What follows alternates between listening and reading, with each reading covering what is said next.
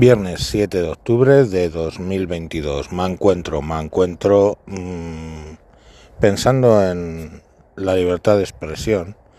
Pero antes eh, os cuento, en, en, un colegio mayor se les ha ocurrido la brillantísima idea de empezar eh, desde una ventana a cantar, recitar o decir Salid de vuestras madrigueras conejas, que sois ninfómanas, que sois putas, que no sé qué, que está en la capea vais a follar seguro.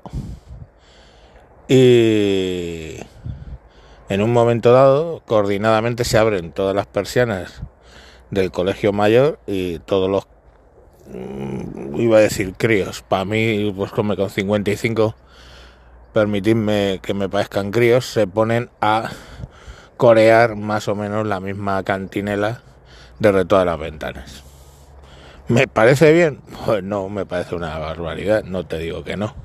Pero vamos, me parece algo para que el Ministerio de Igualdad reaccionase en apenas hora y media cuando con el tema de las mujeres en Irán la que asesinaron en, en una comisaría y luego las que han muerto o han sido represaliadas en las subsiguientes manifestaciones, se tardara, como digo, más de una semana en pronunciarse, pues hombre, a esa señorita, Irene Montero, le pasa lo que les pasaba a todos los que abrieron luego las ventanas para corear eso no al primero, que seguramente era el líder,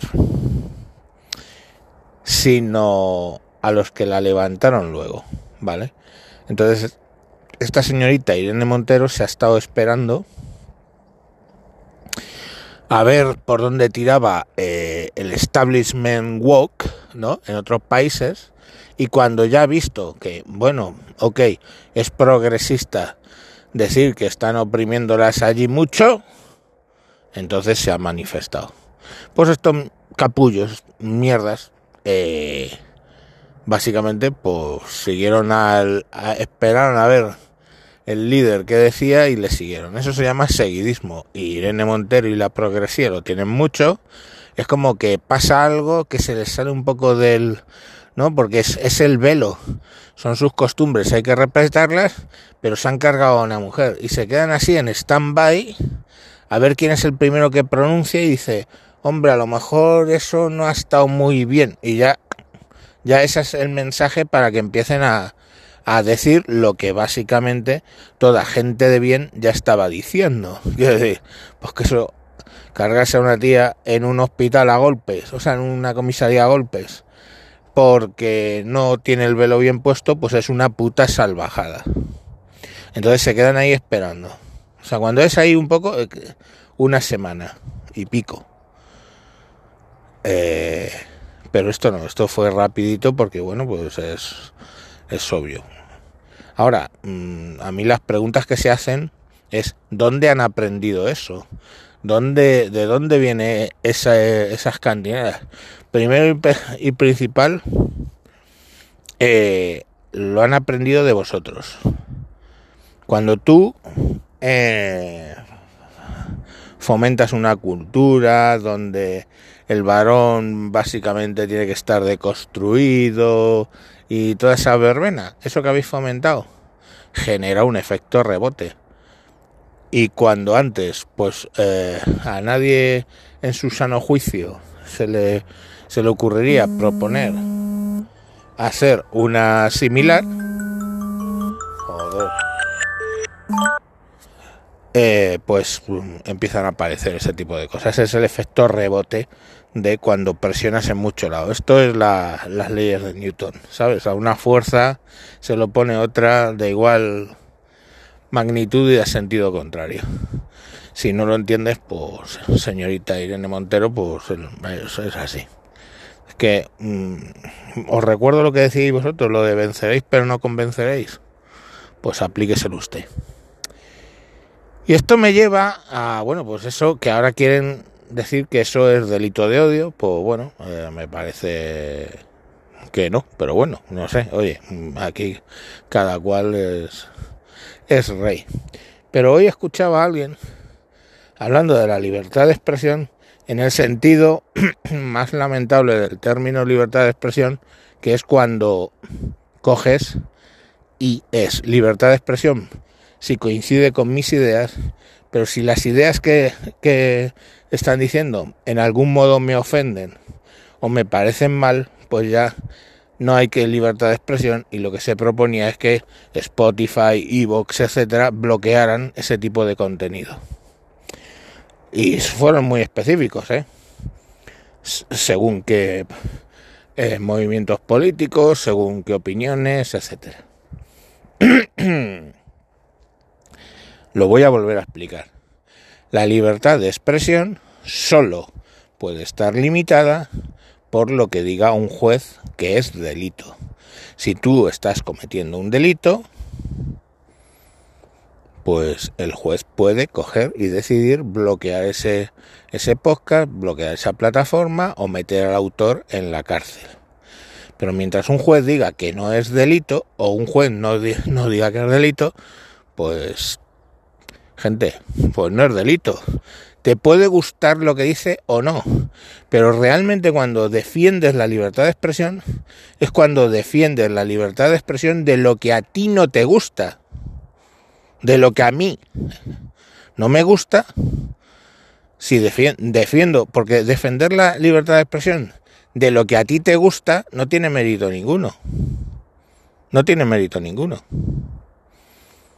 Si yo defiendo la libertad de expresión de la gente que dice, pongamos por caso, tema comprometido y, preocupante, que se están cometiendo tremendos eh, excesos con la disforia de género en menores, si yo digo esa frase tan jodidamente polémica y la defiendo, o oigo que lo dice alguien y lo defiendo, por su libertad de expresión, pues no tiene, no tiene mayor problema. Estoy defendiendo mis ideas. la cuestión es que yo defienda la libertad de expresión de alguien que diga que mm, yo es que puedo nacer en el cuerpo equivocado. Pues vale, defiendo que digas eso.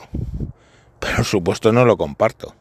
Ahora, si ahora te llevo yo la contraria, lo que espero es la misma, digamos, galantería. Y que defiendas mi libertad de expresión para llevarte a ti la contraria y decir, es que nadie nace en un cuerpo equivocado. Eso es una tontería. Y ya está. Libertad de expresión.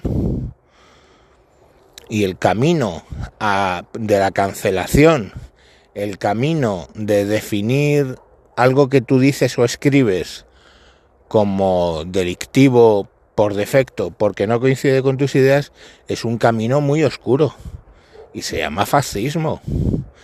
Dice, ah, ¿y la izquierda progresista puede caer en el fascismo? Pues sí, la verdad. Eh, es así.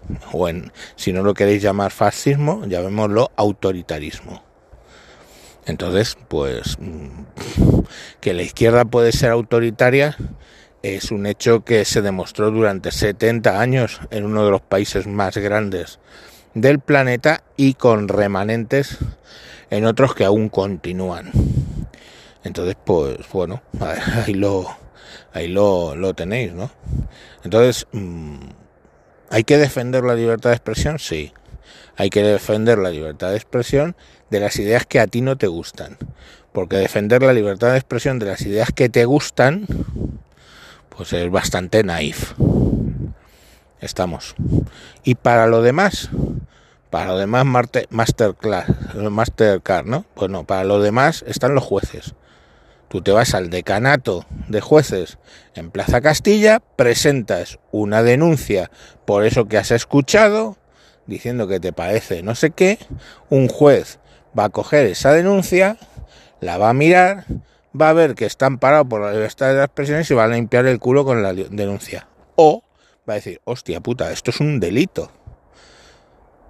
Está pidiendo desde su podcast que se maten a todos los transexuales. Hostia puta, eso es un delito.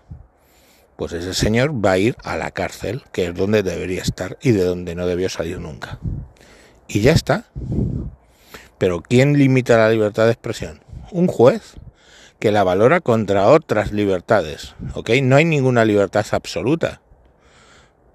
No hay ninguna libertad absoluta. Por eso hay el delito de difamación y hay otra serie de cuestiones. Y, pero bueno, parece ser que eh, cierto sector de la población lo tenemos bastante asimilado, qué es lo que realmente significa la libertad de expresión, y otro, pues otro sector no lo tiene tan asimilado. En general nunca han tenido muy asimilado el tema de las libertades personales, pero bueno, oye, mm, son sus costumbres y hay que respetarlas, ¿no? Ala, venga, un viernes un poco intenso. Mm, ya prometo en fin de semana rebajar un poco el tono. Adiós.